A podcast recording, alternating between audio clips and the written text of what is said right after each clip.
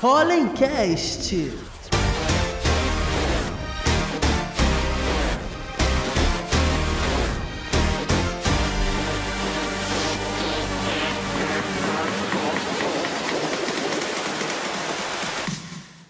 Fala galera, bem-vindos a mais um Pollencast, seu podcast oficial do Pollen, o Polo de Inovação da Uniswan. Sou Diego Braga, gestor de inovação aqui da universidade e hoje o tema é inovação nos negócios. Olha, eu estou aqui com um time de feras que é incrível. Eu vou chamar a primeira aqui para compartilhar conosco um pouco da sua história e da sua pegada de transformação em um ramo que vocês com toda certeza ou já entraram em um ou já tiveram algum tipo de contato, que é o Tiago Reis, que junto com o sócio Hugo Paiva são os fundadores da Barbearia do Zé, um espaço onde o público masculino pode cuidar do visual e proporcionar um ambiente descontraído para o cliente. Fala, Tiago, dá um alô aí para a galera. Olá, obrigado pelo convite. É um prazer voltar aqui na Undissuan para bater esse papo com vocês. Vai ser um prazer. Ah, maravilha. E junto conosco está Giane Oliveira, que é CEO da Multimei, startup que presta consultoria financeira para microempreendedores que atuam em diversas comunidades do estado do Rio de Janeiro. Fala, Giane. E aí, galera, tudo bem? Olha, eu estou muito feliz de estar participando aqui com grandes homens, né? Que vamos revolucionar aqui não só nosso estado, mas também outros locais e influenciar outras pessoas, principalmente, né? Ah, maravilha. Tiago, eu vou começar assim, nesse nosso bate-papo, pedindo para que você explique um pouco para a galera que está tendo o primeiro contato o que é a barbearia do Zé. Tem a galera que não é do estado do Rio de Janeiro. Então eu gostaria que você falasse um pouquinho da barbearia para a galera, por favor. Vamos lá. Barbearia do Zé é um espaço que reúne os homens de todas as idades, de dois anos a, a 100, sei lá. E a ideia é que a gente reúna no mesmo espaço um local que o cliente possa cortar o cabelo, mas também tirar aquele momento para ele bater um papo, tomar uma cerveja, jogar uma, uma sinuca, um videogame. A ideia é que ele separe um período, umas horas do dia dele, para ele fazer esse programa na Barbearia do Zé, seja sozinho ou com um amigo, um pai, um irmão, ou como ele está no bairro dele, né? Ele caminha até a Barbearia do Zé de forma despretensiosa, chega lá e encontra um amigo da escola, enfim, que ele possa encostar ali no balcão e bater esse papo. Nossa, né? incrível. E assim, eu acredito que barbearia assim como o salão de beleza para as mulheres, é um negócio que já tem é, séculos né, de, de existência. Uhum. Queria ver com você como você teve essa percepção de criar um negócio em um ramo altamente competitivo e com esse diferencial, como foi essa pegada e quais foram os principais desafios que você enfrentou naquele momento? Bom, para montar o nosso negócio, a gente estudou bem o mercado, né? Como funcionava tanto no, nos salões como nas barbearias. E a gente descobriu que, os, que as barbearias ficaram paradas no tempo, elas não inovaram. Então a gente viu que até a década de 70, início da década de 80, barbearia era uma coisa muito tradicional. Todos os homens cortavam cabelo, olhavam suas barbas eh, nas barbearias. Até que com a entrada dos salões unissex, que antes eram salões femininos, eles se intitularam unissex, criaram uma estrutura mais robusta, mais completa, com cafezinho, mate, um espaço limpo, com uma iluminação bacana, profissionalizaram a entrega de um corte de cabelo e isso acabou de alguma forma seduzindo os homens para cortarem o cabelo nos salões. E aí eles passaram a ir para esses salões que se intitulavam unissex e lá eles não eram bem recebidos. Então a sensação que dava, inclusive eu acho que qualquer homem que estiver escutando a gente aqui é, ou assistindo vai concordar, ir no salão é uma missão. Você chegava no salão naquela na recepcionista e perguntar quanto que é o corte. Primeiro, corte masculino e corte feminino já tinha uma diferença de preço, uma diferença de tratamento, uma diferença do profissional que atendia o corte masculino e uma diferença na localização dele dentro do salão. Então, você sair da recepção e caminhar até a cadeira de corte Parecia que quando você entrava, as mulheres olhavam para sua cara com aqueles bobs é, química no cabelo, fazendo escova e olhavam para você assim com aquela cara de ET e você no meio daquela multidão de mulheres passava para cortar o cabelo naquela cadeirinha lá no fundo do salão ou no início na vitrine para mostrar que ele também cortava o cabelo. Então os homens ficaram largados, abandonados durante 20, 30 anos é, nos espaços que se intitulavam unissex e eles não eram bem recebidos, bem tratados. Enquanto as barbearias tradicionais foram é, cada vez menos inovando, os barbeiros velhinhos foram morrendo, e aí você frequentava as barbearias quando estava no estudo de cá, fazendo o plano de negócio.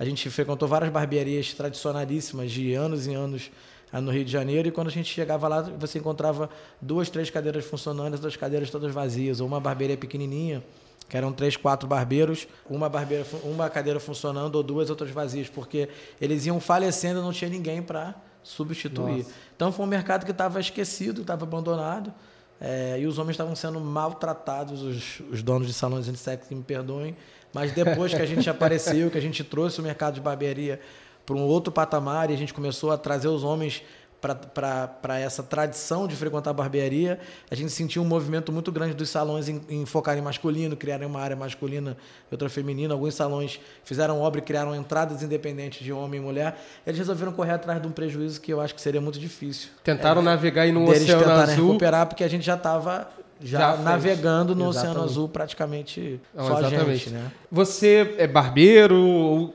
tem alguma expertise nisso ou foi a dor de usuário que te fez ter essa percepção? Na verdade, eu continuo sem saber cortar cabelo. Eu confesso que eu já tentei, mas eu não, não dou para isso.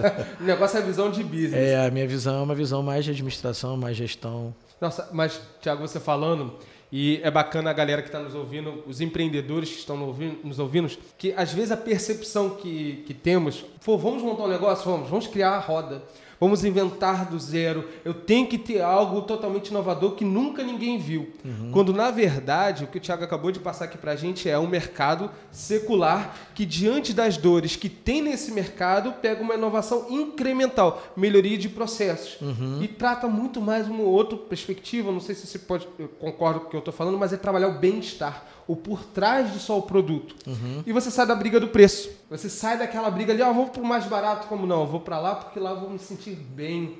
Lá é um lugar diferente. E eu vou fazer um paralelo, não sei, Jeane, como é que é mulher, se é mais ou menos a mesma coisa? Como é que você também encara esse perfil de inovação nesse segmento? Eu sei que você também tem uma história aí relacionada à barbearia, conta pra gente. Sim, é. O pai do meu filho, ele é barbeiro, né? Inclusive, vocês foram um motivo de inspiração para ele hoje estar empreendendo dentro da periferia, mas com esse modelo de negócio, de vender a experiência. Até porque hoje a gente tem que entender que é um novo consumidor. A gente está com um consumidor 4.0, que ele não quer só comprar um produto ou, ou um serviço, ele quer ter a experiência. experiência. Ele quer viver uma experiência. Então, eu vejo assim que foi uma sacada muito legal de vocês de pegar algo que já estava arcaico durante muito tempo e transformar aquilo em uma experiência. Até porque, vamos, vamos ser sinceros, às vezes aquele momento que a gente está ali cortando o cabelo tal, é um momento que a gente está pensando na vida, é um momento que a gente está se desestressando. Sem, sem estar no celular. Exatamente. Então, assim, é extremamente a gente deixar um, um- um clima bem agradável, porque ali, às vezes, é o refúgio, né? É o refúgio de muitas pessoas. Então, eu, eu vejo, assim, que foi algo fantástico e que eu vejo que tem um potencial muito grande por conta do que estamos vivendo na pandemia, porque um pouquinho mais de dois anos, né, a gente está completamente isolado, as pessoas é, não estão mais sabendo se comunicar, né, não tem mais essa experiência de, de abraço, de conversa. Então, acho que vai ser uma boa recuperação para os traumas né, psíquicos que a gente tem gerado aí mediante essa pandemia. Sim, verdade. Eu fico feliz de saber que a gente continua inspirando barbeiros aí, é, Brasil afora, Rio de Janeiro afora. Hoje mesmo recebi uma, uma mensagem de uma pessoa que me adicionou na rede social, no Instagram, e ele assistiu um programa que a gente fez com, com o Luiz, que até vou, posso indicar para vocês, Luiz, do Brown do Luiz. Bacana. É um amigo meu, uma pessoa empreendedor brilhante. E a gente gravou uma, um programa de, sobre empreendedorismo pro Globosat, pro mais no Globosat. Isso tem três anos ou quatro anos quase. E ele continua replicando, replicando, replicando. E por algum motivo, o nosso episódio, que falava da barbearia do Zé junto com outro negócio, por algum motivo reprisa muito, muito. E aí toda hora a gente via alguém falando, olha, te vi na televisão semana passada. Eu falei, mas semana passada é. E ele me adicionou hoje falando justamente isso, assim, como que é, a gente está distante, mas a gente está influenciando como empreendedor, né, como, como empresário. Então, hoje eu tive de manhã essa, essa surpresa, recebi essa mensagem agora ela comentando, eu fico. Eu ainda Nossa. fico assustado depois de sete anos com o impacto que a Barbearia do Zé provocou na minha vida, do meu sócio, dos nossos colaboradores e de pessoas que a gente às vezes nem nem tá perto, Não tem né, pra saber. conhecimento, Não- né? não- nem É com- a com- proporção, né? Exatamente. E olha só, as barbearias dentro das comunidades se espelhando no modelo de negócio que você teve a visão maior. É amplamente difundido, isso é muito bacana. Transformação de vidas. Mas uma outra pegada que a gente estava falando antes de começar aqui a gravação, que não basta inovar no começo. que é bom, a gente vai montar um business plan e tal, legal. Só que você vai montar, vai chegar exatamente a outra pessoa e que legal, vou fazer igual. E aí você, na hora, acaba perdendo o seu diferencial competitivo e você tem que inovar de forma constante. Como você enxerga isso no seu, seu negócio no dia a dia? Eu fui chamado de maluco diversas vezes, até eu posso falar porque ele ri dessa situação, meu sócio. É, a gente montou um centro técnico da Barbeira do Zé para formação de barbeiros, né? E nesse centro técnico a gente tinha um percentual de horas na formação bem grande para investir em empreendedorismo. E aí você me perguntaria, mas como assim? Você está fazendo um centro técnico da Barbearia do Zé, teoricamente, para formar mão de obra para a Barbearia do Zé, mas ao mesmo tempo ensinando ele a ser empreendedor? Duas respostas. A primeira é que a gente estava vivendo uma transição da CLT para o MEI, microempreendedor individual, que tem que haver uma transformação na cabeça desse profissional muito grande de que ele deixa de ser um empregado, que aí também é uma coisa particular minha, que eu sou contra essa mentalidade de ser empregado. É, e acho que todo mundo tem que pensar com cabeça de empreendedor. Eu estou na Uniswan como Excelente. à frente do, da Poli Inovação, mas eu sou um empreendedor que empreendo dentro da Uniswan Sentimento de dono. sentimento de dono. Então, enfim, tinha essa transição que precisava ser feita e a outra é que a gente precisava trabalhar o mercado de barbeiros.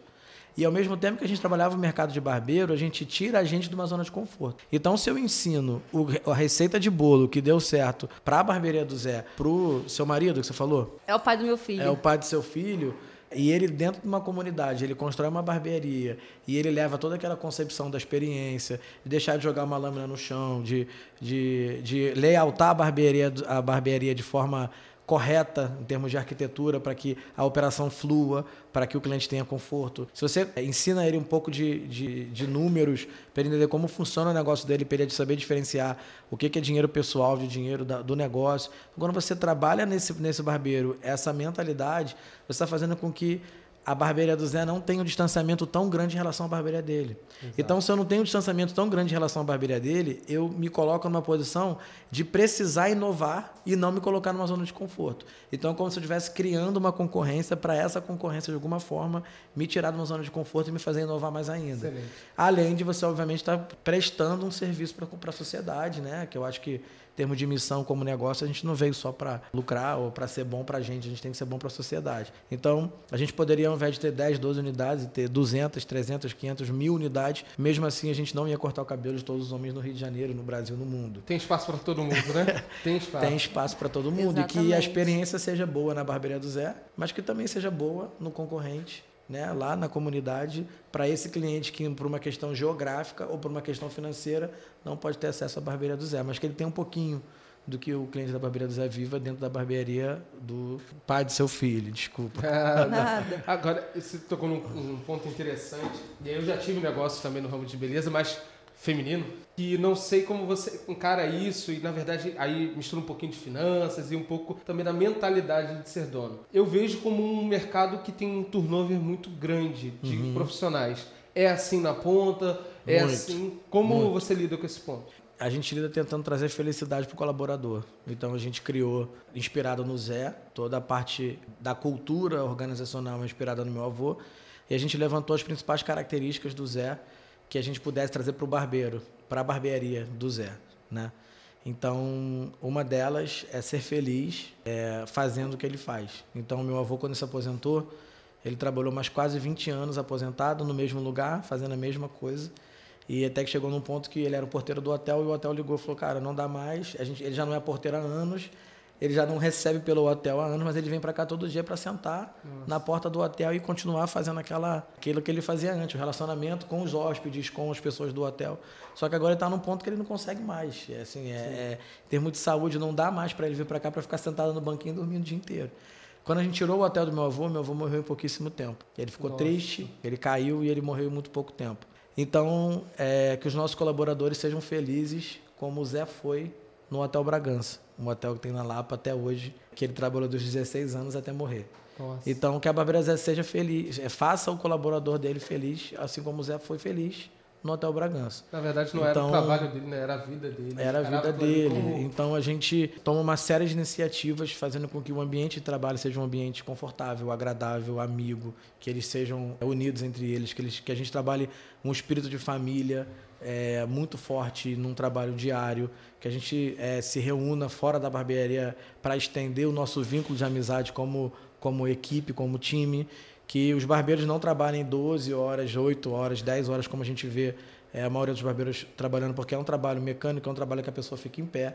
Então tem uma questão Cansa, né? postural que a gente investe neles para eles é, não ficarem cansados e que eles trabalhando num- numa, numa carga horária reduzida de seis horas, que são dois turnos, eles vão ter mais qualidade de vida para se dedicar à família deles.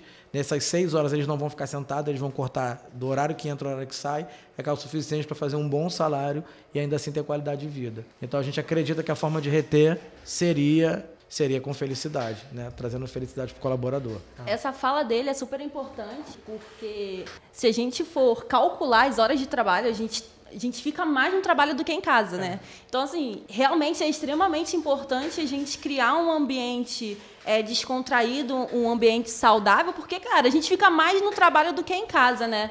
Então, assim, para que essas pessoas tenham um ambiente tão bacana que eles não sintam ali o trabalho como um fardo, mas não, isso aqui é minha missão de vida, eu gosto de fazer isso. Então, por isso que realmente investir na cultura, por muito que tem muita gente que acha que isso é besteira, cara, não é, não é. É super importante a gente realmente pensar muito bem, sabe, estruturar muito bem a cultura por conta disso. Ah, Você falou uma, um item bacana e paralelo. Surge o MEI, surge o MEI. Ele dá autonomia ao colaborador na ponta e a possibilidade de ele desenvolver essa questão de ser o dono ou o que a própria legislação prevê, que é a lei do salão parceiro, né? Ele acaba sendo de fato um parceiro.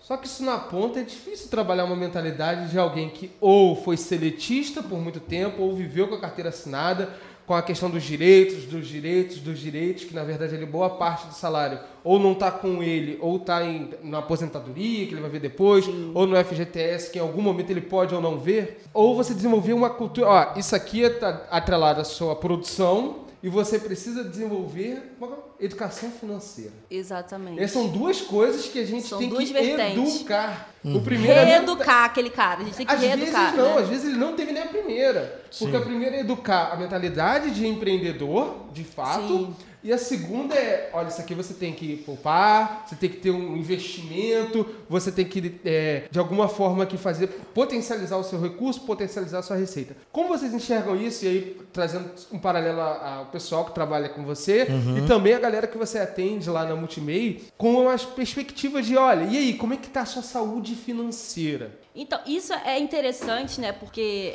a gente, a gente veio criado pelos nossos pais de que existe estabilidade. Eu, eu estar sobre um regime CLT, eu estou segura, né? E aí veio a pandemia para mostrar, cara, não existe estabilidade, não existe. A gente tem que ter essa autonomia de empreender, de não esperar pelo governo, sabe? De não esperar que, pô, vai cair do céu. A gente espera que as coisas melhorem, mas se não melhorar. Então, realmente, é trabalhar essa questão da educação financeira, do empreendedorismo com esse público, que às vezes tem uma mentalidade muito difícil, é um grande desafio, né? Uhum, É, é sempre mistura, né? O- o- eles têm muita dificuldade de, de separar o dinheiro que é pessoal do dinheiro que é do negócio. Eu acho que quando você pensa em empresa pequena, quando você pensa no empreendedor pequeno, é, eu acho e até empresas familiares de médio porte ou grande porte continua tendo muitas coisas misturadas, né? Eles Sim. continuam tendo dificuldade de entender que o caixa da empresa não é a mesma coisa que a conta bancária pessoal. Exatamente. Eu acho que esse é o principal desafio. Isso acontece muito lá, sabe? Quando a gente entra no negócio,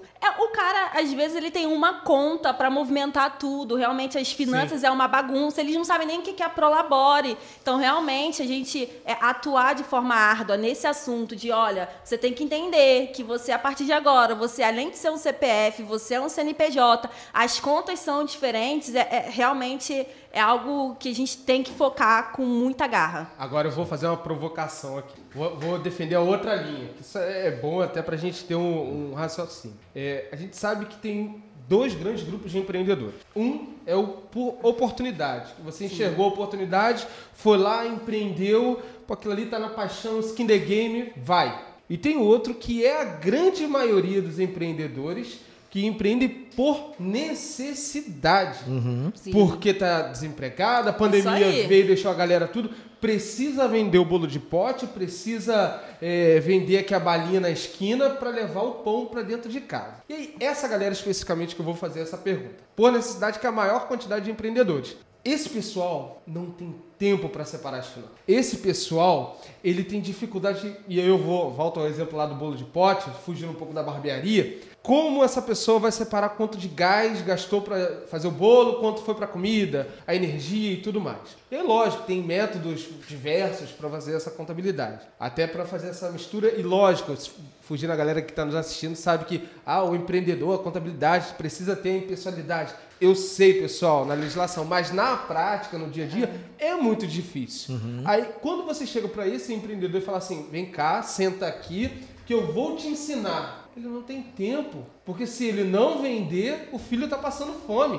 Então, eu não digo nem tempo. Eu acredito, né, pela vivência lá com os meus clientes, eu digo que eles não têm acesso à informação e nem o conhecimento adequado. Porque se a gente for falar do público específico de periferia, realmente, o, o maior número de empreendedores, eles empreendem por necessidade e muitas das vezes ele tem que largar a escola, porque ele precisa levar o pão para sua casa tal. Então, eu não diria nem o tempo, porque eu vejo lá, lá com a galera, não só do Complexo da Maré, mas de outras, de outras favelas do, do Brasil, que às vezes ele, ele até tem um tempo, mas às vezes ele, ele não tem o conhecimento e a informação não chegou para ele. Ou quando a informação chega, chega numa linguagem formal que ele não compreende. Porque às vezes a gente está falando de coisa básica, sabe? O que é um fluxo de caixa? Muitos não sabem o que que é fluxo de caixa. Mas a partir do momento que eu falo, olha, você tem que anotar tudo que você ganha e tudo que você gasta, aí eles já compreendem. Pô, ah, isso é fluxo de caixa? Então eu discordo um pouco na questão de tempo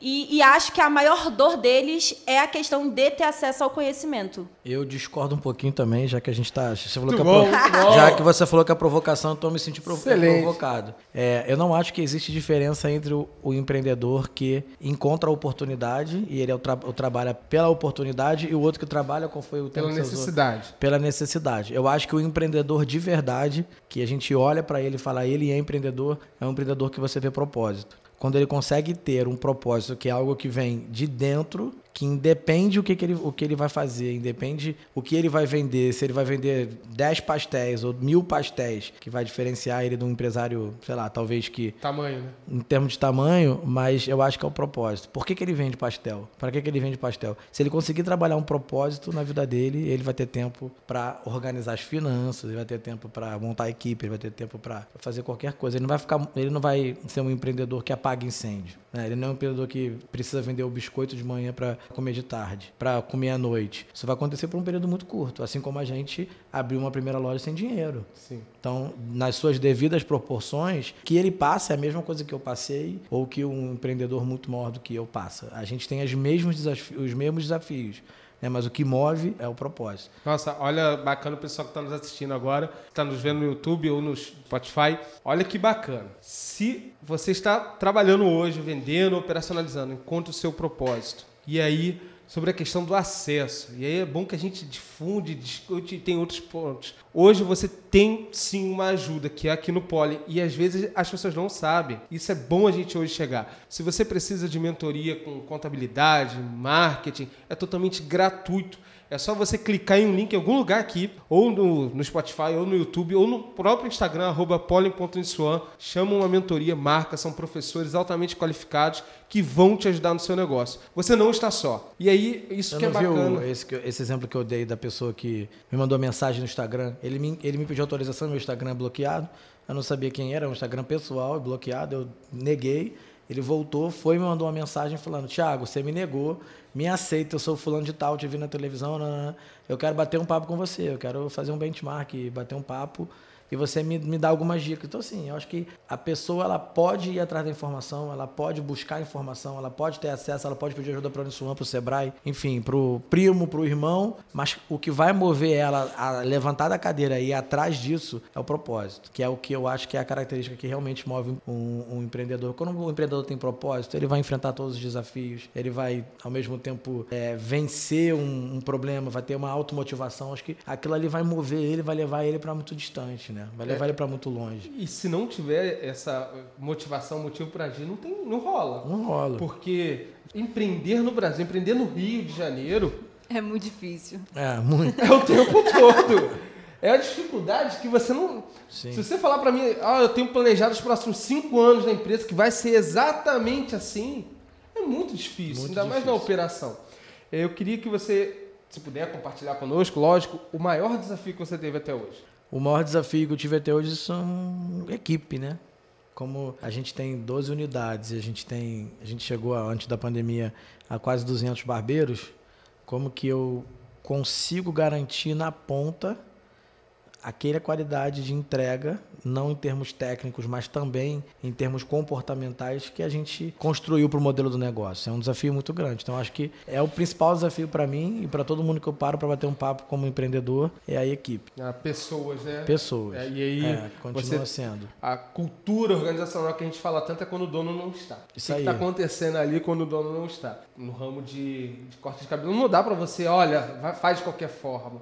É porque a chance do cliente não voltar é muito grande. Muito grande. Às vezes você fez um corte brilhante, mas o seu comportamento foi nota 6, é o Sim. suficiente para ele seduzido, ser seduzido pela concorrência. Né? Sim, E na próxima ele cortar o cabelo com o concorrente, não com você. Exato, pelo comportamento. Pelo comportamento. É. A gente, nosso centro técnico hoje tem o lado comportamental e o lado técnico. A gente tem muito mais atividades comportamentais do que atividade técnica. Nossa, É, a gente, é, levantando os nossos, os nossos perfis de comportamento dos nossos clientes, a gente percebeu que os melhores barbeiros, tecnicamente falando, são os menos procurados, a não ser que ele tenha os melhores padrões comportamentais.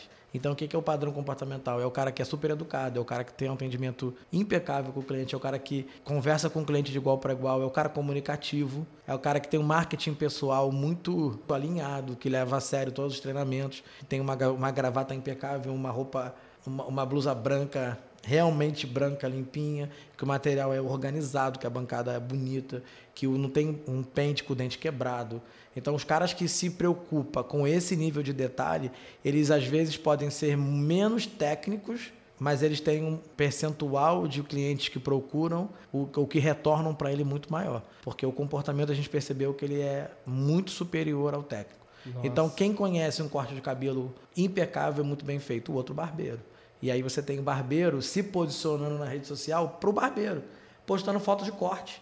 Sendo que o meu cliente, ele não quer ver foto de corte. Ele quer ver tudo aquilo que a barbearia do Zé proporciona para ele como experiência, que vai muito além do que um corte de cabelo. Então, se você entrar hoje na nossa rede social, você vai ver quantas fotos de corte a gente tem. Eu acho que eu nem me lembro a última vez que a gente postou. A gente tem lá Nossa. a semana passada a gente estava cortando o cabelo do Neymar na casa dele de Mangaratiba para o tapa no visual para o Réveillon.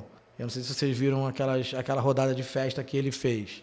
É, e eu não lembro agora quais são os últimos conteúdos, mas eu sei que o último ou penúltimo foi essa do Neymar. O cliente, que tá, o cliente ele não está na barbearia para procurar um corte de cabelo perfeito. Ele está na barbearia para procurar algo que agrega na vida dele muito mais do que um corte de cabelo bem feito. Óbvio, se eu não tiver uma entrega de um corte bem feito, tudo isso vai para água abaixo. Então eu preciso ter um corte bom, mas um atendimento excelente. Isso faz com que eu tenha uma margem de, de retorno e de fidelidade muito maior. Nossa. Pessoal, qualidade não é diferencial. Qualidade você tem que ter. Qualidade não é o É o esperado pelo cliente. É o esperado pelo cliente. Agora, o a mais é o que faz a diferença. Então, você aí que tem o seu negócio, tem lá nas redes sociais, você barbeiro que está nos assistindo e tem lá a tua rede só focada em postar cortes, e o a mais? O que, que você está fazendo para diferenciar e proporcionar esse todo? Cara, isso é incrível. Você focar no a mais te dá a chance de, do que a gente falou anteriormente, que é navegar no oceano azul. Você sai da briga do preço, lembrando que qualidade não é diferencial, qualidade tem que ter. É, o básico, né? É o básico. É O preço sempre vai pesar, obviamente, no, no- no- na venda de um serviço, o peso, né? O, o, o, o- o custo sempre vai ter um peso né, para o cliente, quanto custa, mas quando você apresenta uma série de benefícios, é o custo Cara, do benefício. Então você tem muito benefício, o seu custo, o seu custo é esse. Vai conseguir seduzir esse cliente para cortar cabelo com você e não cortar com concorrência. Sim, porque se for só o corte de cabelo, ele vai, não, tá caro. Não faz Sim. sentido. Agora e o todo? Você sabe qual foi um dos maiores desafios pra gente quando a gente surgiu? É que como não existia barbearia, só existiam aquelas barbeiras do passado, não existiam barbeiros. Quem eram os barbeiros que existiam no mercado quando a gente começou em 2015? Os barbeiros no perfil do pai do filho dela, um barbeiro de, de comunidade. No caso, ele, pelo que ela relatou, tem uma mentalidade diferente, né? Ele já, já, já entendeu que o negócio não é cortar o cabelo, que o negócio é levar uma experiência para o cliente que vai cortar o cabelo. Mas a gente tinha esse perfil que é o barbeiro que não morreu, que era o barbeiro que tinha que cortar o cabelo do irmão para economizar, passar na máquina, e aí o amigo pedia, aí o primo pedia, aí o outro primo pedia. E quando ele viu, tava formando uma fila na porta da casa dele para cortar o cabelo por 3 reais. E qual era o nosso maior desafio? Como só existia esses, esses garotos que eram muito talentosos e muito bons tecnicamente, e eu não tinha um, um barbeiro que tinha um perfil comportamental que a gente esperava, o nosso maior desafio foi trazer esse garoto para dentro da barbearia do Zé e a gente trabalhar o comportamento. Mas era muito desafiador, porque você pega um garoto que trabalha há cinco anos, cortando cabelo de chinelo e bermuda, ou sem camisa, na porta da casa dele, numa tenda ou na garagem, e, e ele deixa o WhatsApp desligado. E quando ele tá afim de trabalhar, ele liga o WhatsApp, começa os amigos mandarem mensagem. Tô chegando aí, tô chegando aí, vem, vem, vem, vem que eu tô funcionando. Ou seja, ele não tem um horário para começar, ele não tinha um horário para acabar, ele não tem uniforme. Ele não tem que parar no horário tal para almoçar, que tem que pensar na escala do amigo, que também vai parar para a barbearia não, va- não ficar vazia. Então você trazer essa garotada para dentro da barbearia do Zé, colocar um uniforme de blusa social, suspensório, boina, porque é um ambiente temático e o uniforme faz parte do Sim. tema. É, dá para ele um horário para chegar, um horário para sair. Fazer com que ele entenda que o horário é às nove, mas ele tem que chegar 20 para as nove para arrumar o material dele e se preparar para atender o cliente. A gente teve muito desafio, ah, foi, a gente teve muita dificuldade, foi o grande desafio, porque o garoto queria uma liberdade e aí como você está vendendo uma experiência, com essa liberdade você não consegue vender. Então essa virada de chave durante os dois primeiros anos de operação do negócio, até que a gente conseguisse ir formando um time de barbeiros que tivessem um comportamento menos viciado do mercado, né? Porque isso é um comportamento viciado que ele pega e quer repetir para o próximo lugar que ele vai, porque está acostumado a trabalhar assim. Foi muito difícil, foi muito desafiador. Você então foram dois anos, novo, né? foram dois anos até que o mercado fosse se estabilizando. Você pegou aí grandes cursos como Embeleze, não sei nem se a gente pode citar Pode, nomes, pode falar. mas você pega o Embeleze, que era um curso, um dos maiores cursos profissionalizantes, ou o maior curso profissionalizante do Brasil, que não tinha turma de barbeiro, tinha uma turma de barbeiro por cidade, como Rio de Janeiro. Eles direcionaram todos os holofotes para curso de barbeiro, abriam turma de manhã, de tarde, de noite, em todas as unidades, de maneira super agressiva, porque viram que o mercado precisava formar uma, uma classe que não existia antes, que é a classe barbeiro, ou que existiu no passado, num passado muito distante, tinha esse gap. E aí, nesse momento, os que tinham, que existiam, que eram cabeleireiros, que conseguiram se adaptar a barbeiros, ou esse garoto que a gente trouxe à comunidade e conseguiu construir uma adaptação comportamental, é, eles criaram uma posição de barganha muito grande. Então a gente esteve na barbearia do Zé, até pouco tempo atrás, o barbeiro ganhou 9 mil reais, 8 mil reais como barbeiro, com uma, e assim, muitos nem formação tinha, nem Nossa. curso, trabalhava no talento. Então um super salário, que aí de novo entra um link que a gente está conversando sobre educação financeira, o cara ganhava 2 mil, mil reais, menos de mil reais, passou a ganhar 8, 9, 10 da noite para o dia e não sabia gastar. Né? Já comprou a moto, já comprou. Já fez o financiamento. É típico. Já misturava tudo. E aí tinha que trazer esse garoto e de novo falar sobre o comportamento. E aí no comportamento vamos ir para o lado financeiro para você entender. Você está vivendo no mercado, o mercado está no, sua- no seu ápice, você está num ciclo de vida que você está numa posição muito vantajosa, você está num poder de barganha que você tem, são poucos barbeiros, então você está numa posição que, seu, que o seu percentual hoje está esmagando o negócio, mas é num percentual alto, mas daqui a pouco, à medida que eu vou tendo mais profissionais, eu preciso ir diminuindo esse percentual para eu ir dando margem para o negócio que começou com uma margem muito apertada, por uma questão de, de mercado. Então, você precisa se preparar nesse período, é igual o cara que faz uma música, faz sucesso, faz show que vira Isso 20 aí. mil reais, ele gasta tudo. É fazer acaba o cara fama, pensar a longo prazo, o cara né? tá duro, é. O cara acabou a fama, acabou, acabou o dinheiro junto. Então a gente precisa trabalhar isso para que ele possa, sei lá, mudar de vida, né? É, Era o que a gente falava, ele tem que ser feliz, mas ele precisa entender o quanto que essa felicidade que a gente vendia dentro do negócio impacta na vida dele. A gente falava que ele precisava ser um Zé. E para ser um Zé, as pessoas no entorno dele, no meio familiar, nos amigos, precisavam enxergar que ele é um Zé. E aí como elas enxergavam a mudança de comportamento, a forma de se vestir, os lugares que frequenta, o que, que ele posta na rede social, como ele administra o dinheiro dele.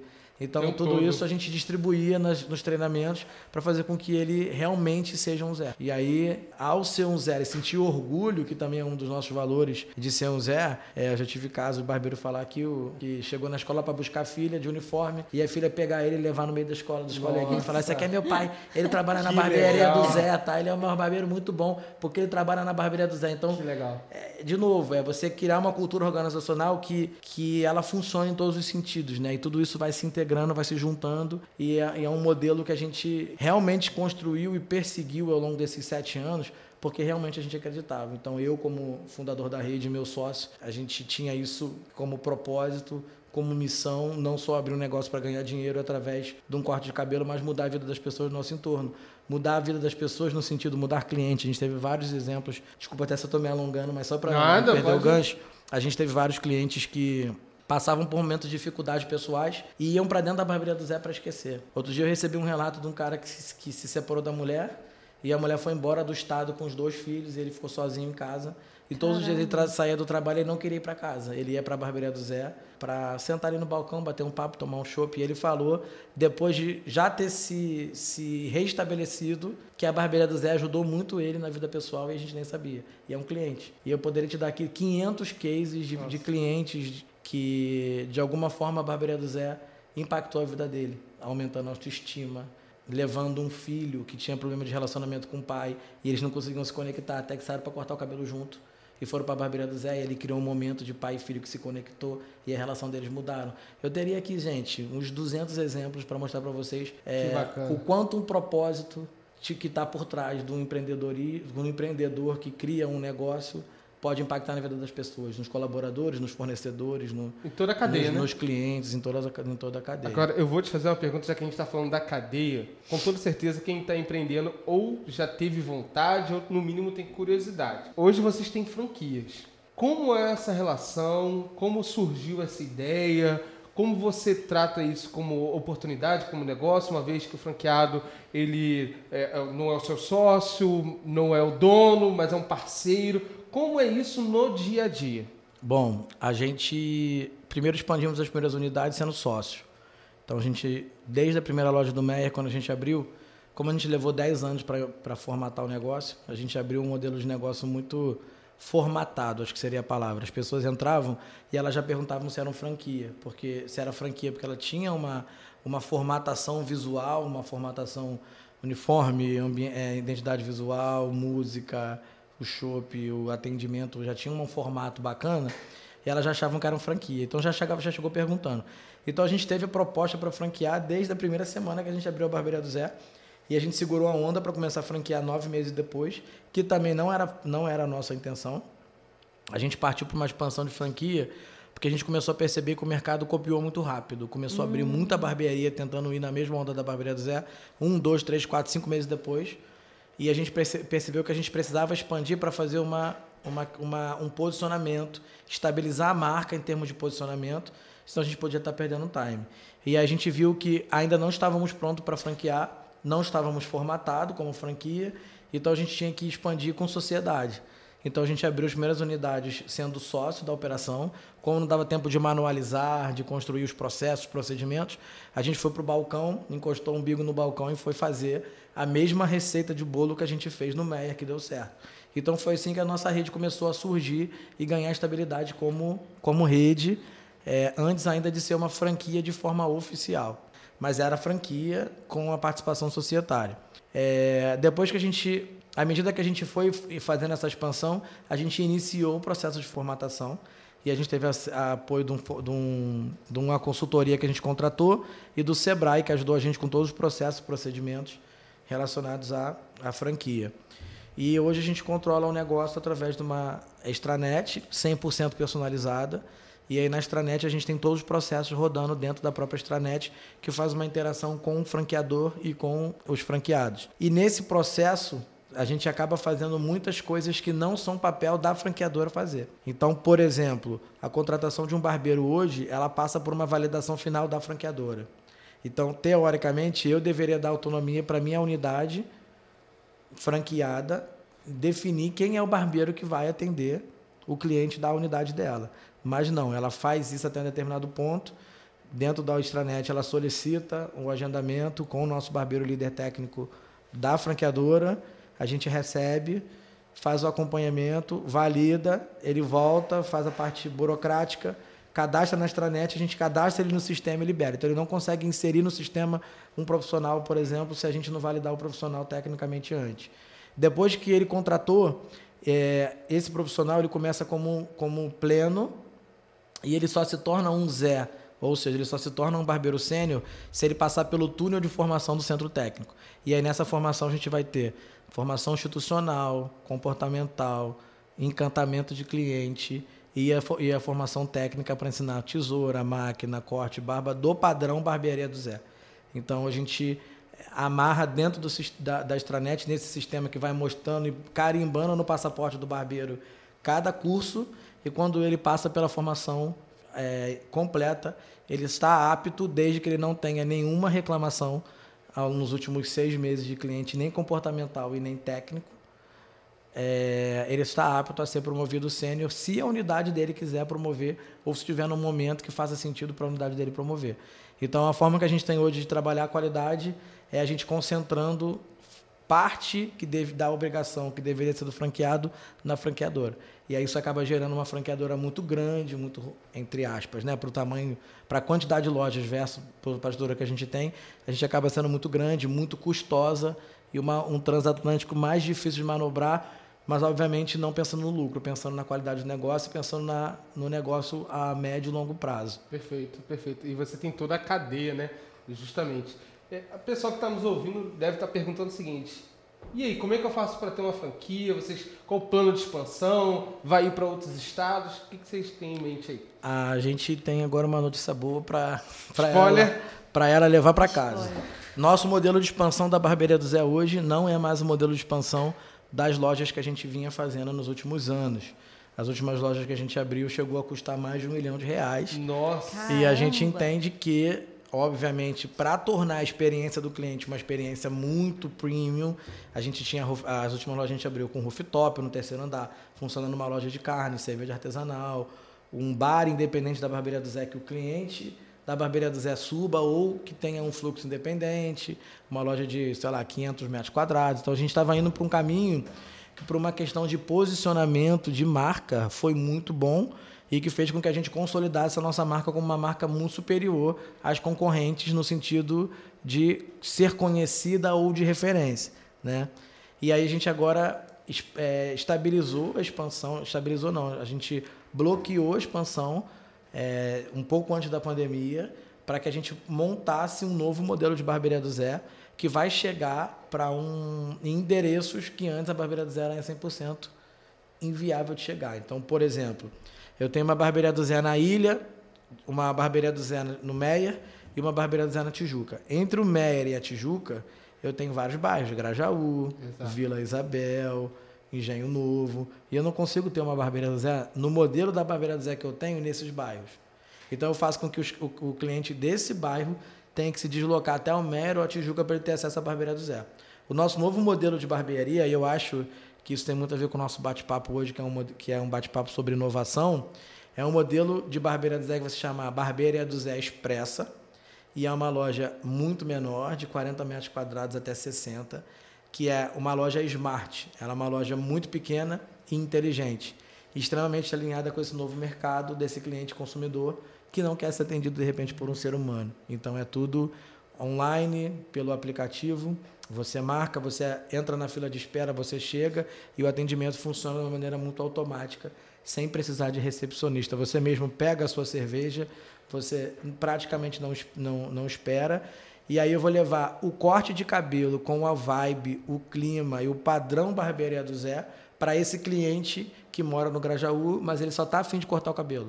Quando ele tiver afim de viver uma experiência mais completa, o dia do noivo, jogar, dar um, fazer um programa, dar um rolê com primo, amigo, irmão, filho, ele vai se deslocar até Tijuca ou até o Meia e fazer uma experiência completa. Mas no dia a dia, ele pode cortar o cabelo numa barbearia que vai estar bem perto dele. E isso vai fazer com que seja é, que a gente consiga uma escala muito maior, né? Então você vai trazer para a gente uma quantidade de pontos muito maior é, do que a gente tem hoje.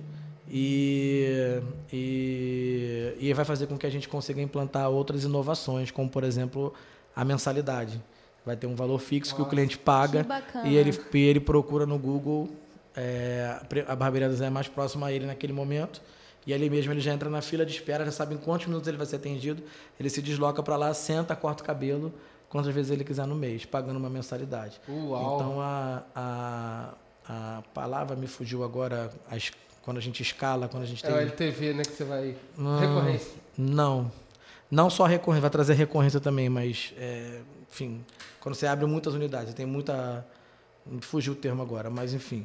Abrir muitas barbearias do Zé e ter muitas lojas pequenininhas vai fazer com que a gente chegue, por exemplo, no endereço por um valor que ele pode abrir. Acessível, né? Acessível. mais acessível. Então hoje ele conseguiria, ao invés de tentar fazer essa provocação de experiência, inovar e tal, ele pode focar no time técnico, porque aí se ele trabalhar numa barbearia com três barbeiros, quatro, ele vai ser o dono da loja e ele vai focar tecnicamente na equipe dele e nos comportamentos, né, que ele vai receber da franqueadora e deixar com que a loja funcione sozinha, o marketing, é, é, inclusive até a parte de finance- financeira. A gente pretende, dentro do aplicativo da Barbearia do Zé, que a loja rode sozinha financeiramente.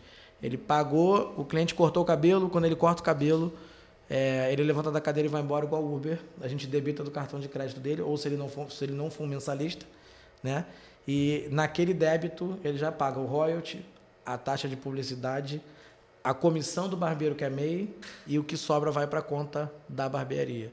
Então a gente consegue fazer um split bancário distribuindo o dinheiro para onde tem que ir. E o barbeiro que é o dono, ele passa o mês dele fazendo o quê? Cortando cabelo, que é o que ele sabe fazer. Ele foca, né? E ele focando foca na naquilo equipe que ele dele. é bom. assim. ele foca naquilo que é bom.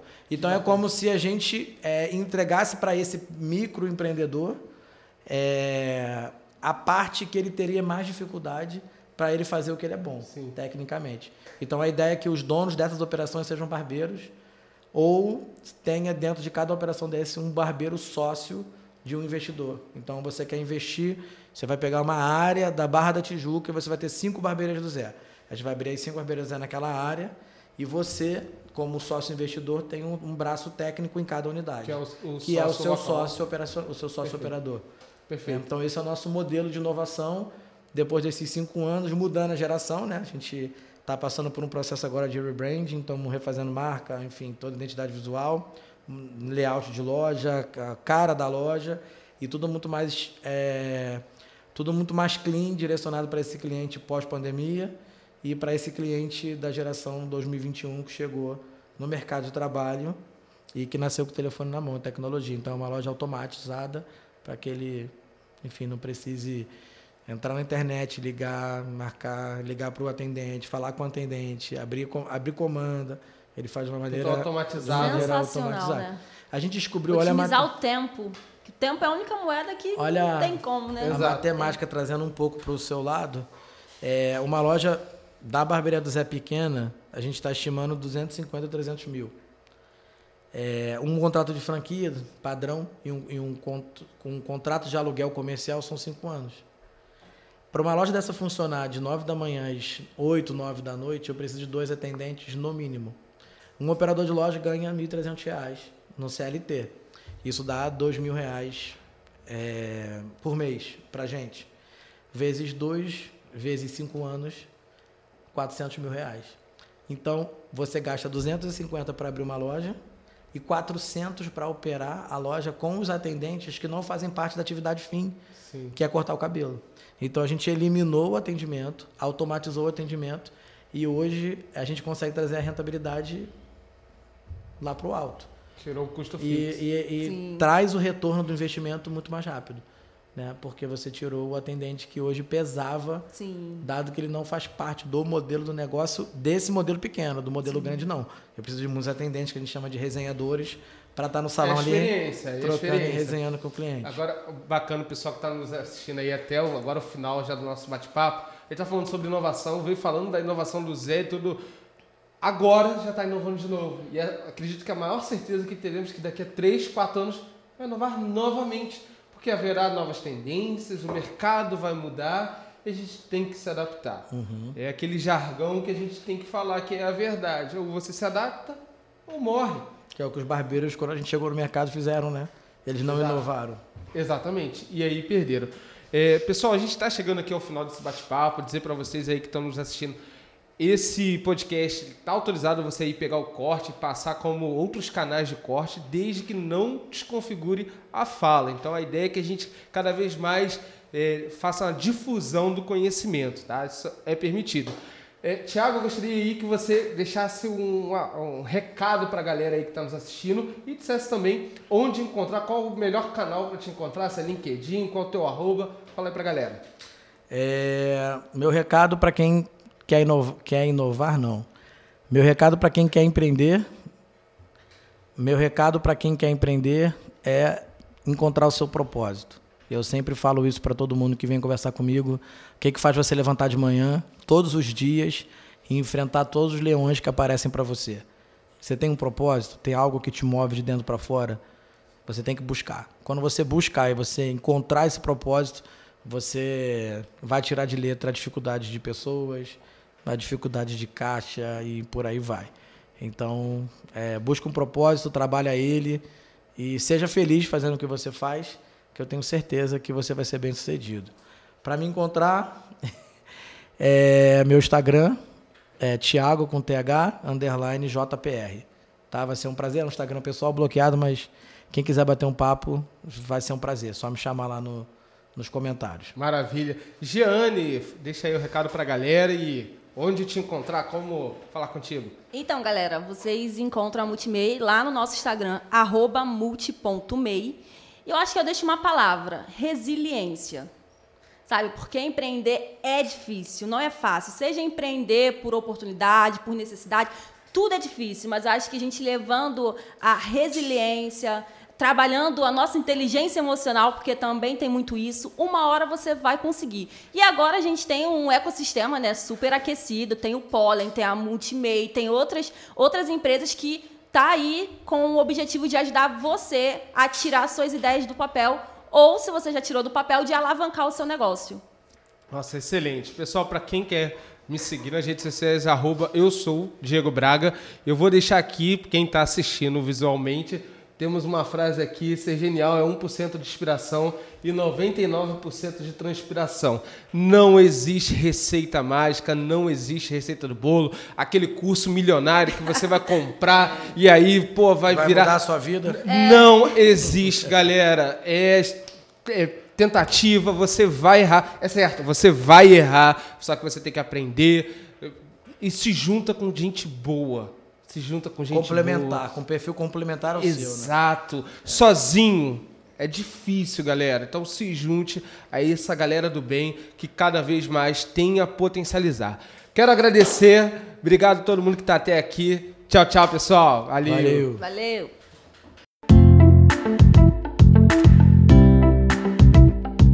Você acabou de ouvir o Pollencast, podcast do Polo de Inovação da Uniswan. Não esqueça de deixar o seu comentário nas nossas redes sociais.